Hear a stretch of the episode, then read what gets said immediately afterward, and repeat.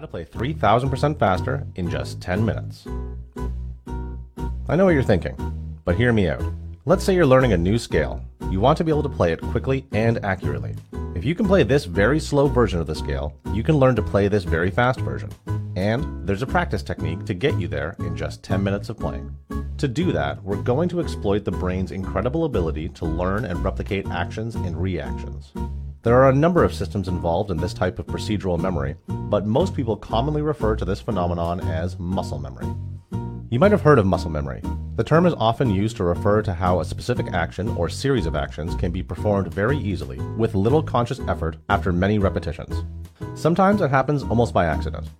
We memorize and reproduce catchphrases and cliches effortlessly and without intention. If you're given the cue, your brain can't help but complete the phrase. Like, a fish out of water. A penny saved is a penny earned. Did you ever hear the tragedy of Darth Plagueis the Wise?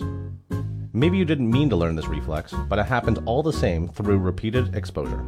Some skills take a bit more conscious effort to acquire, but become incredibly easy. Things like tying your shoes, riding a bike, driving a car, typing on a keyboard, and a huge variety of sporting skills. These are all physical skills that may feel awkward at first, but after much careful practice and repetition, they become fluid and unconscious. Memorization is similar. If you've ever had to commit a poem to memory or learn the lines in a play, you probably had to read the passage many times over. Some difficult sections might have demanded more time and attention, but eventually, saying the words became almost like a reflex. These are all examples of how the brain can be trained to do useful stuff in a way that's consistent, unconscious, and easy. It's practically a superpower. You can use this phenomenon to learn any number of interesting or useful skills, like juggling, knitting, or any number of things you'd have to learn or memorize for school or your job. But today, let's apply these techniques to learning music. The technique for getting faster at playing music is simple and intuitive, but unfortunately, it's often poorly executed. If you do it right, you're going to get faster and maintain accuracy. If you don't, well, no guarantees. Now, I do have a specific and detailed method to achieve this massive increase in speed, but it's really all based on one simple idea.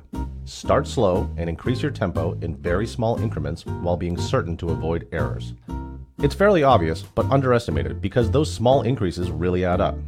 The simple fact is that it takes a long time to play a passage at a slow tempo, but each time you increase the tempo, it also takes less time to perform that passage. So, you'll have to spend more total practice time on the slower tempos because each note takes longer to play.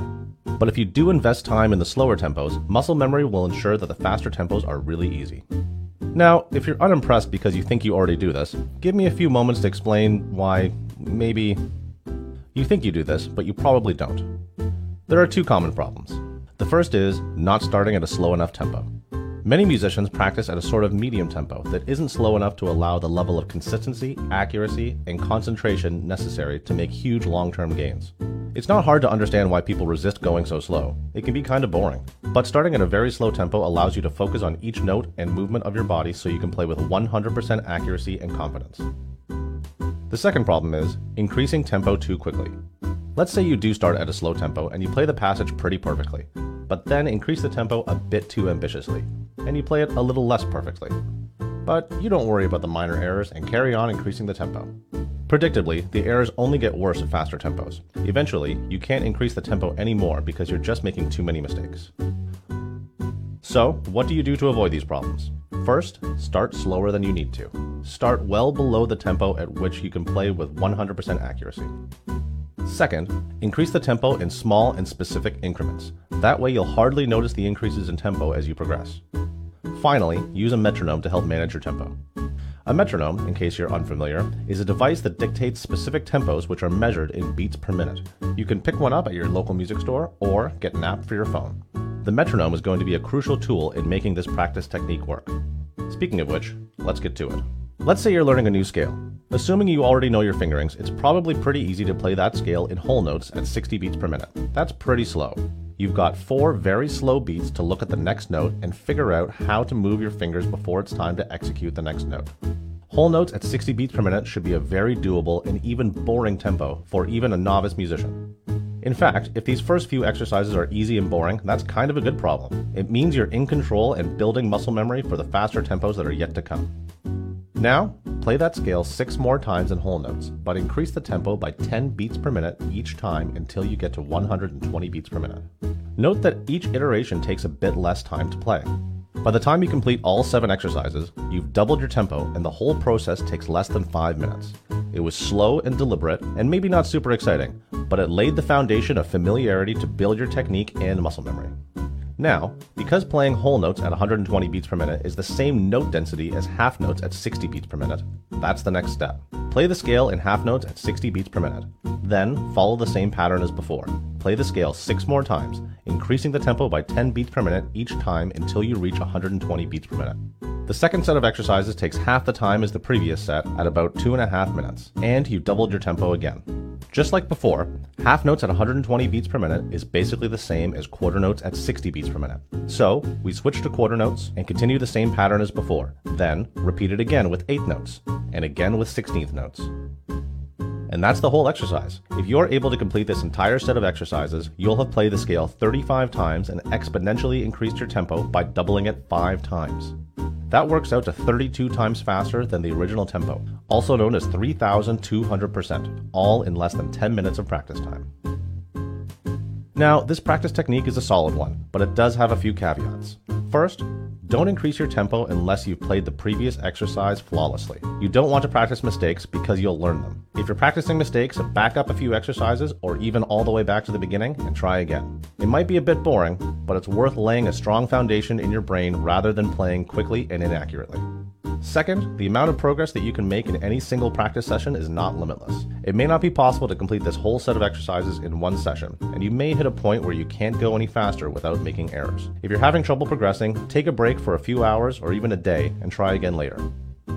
Of course, this technique works well in the short term, but if you want your new skill to stick long term, you'll need to review. Maybe you don't need to do the whole process every day, but it's still good to start slow and ramp up the speed. A good practice schedule might look like this. On the first day, you do all the exercises. On the second day, maybe you play slow whole notes once and then skip straight to half notes. Then do all the rest of the exercises. On day three, do slow whole notes once and slow half notes once, and then do all the rest of the exercises. If all is going well, you can keep up a similar pattern with day four and five. To be a good musician is to embrace maintenance and repetition. Remember to go back to basics and play slowly if you're having any trouble at all. But also keep in mind, with this practice schedule, each day takes less time than the day before it. If you're working on learning a scale for music class, you're only looking at a few minutes of practice broken up over a few days. If you wanted to take it further, you could use this technique to learn all your major scales. Such a project might look a bit overwhelming at first, but it's really only a few hours of practice, which you could easily break up over a couple of weeks. If you already know all your major scales, think about learning a new scale, like harmonic minor or altered. Or you could use this technique to tackle a difficult passage in a piece of music you're learning. Maybe you're working on something like this. Most of it looks pretty easy, but there's that tricky part at the end. What if, instead of approaching it in the way it's written, what if you thought of it like this? Or this? It's the same notes but written differently, and it's way less intimidating. If you took it through the technique we used on the major scale, you can have it up to tempo in just a few minutes. Even if you're having trouble with this section, you can easily practice it by turning all the notes into quarter notes, or half notes. It's easy to underestimate the power of incremental improvement. You have to remember that most things are kind of boring at first, but if you endure that, the payoff can be huge. Mastering new skills takes a bit of time, but if you spend it well, maybe less time than you think. Be sure to like, comment, share, and subscribe.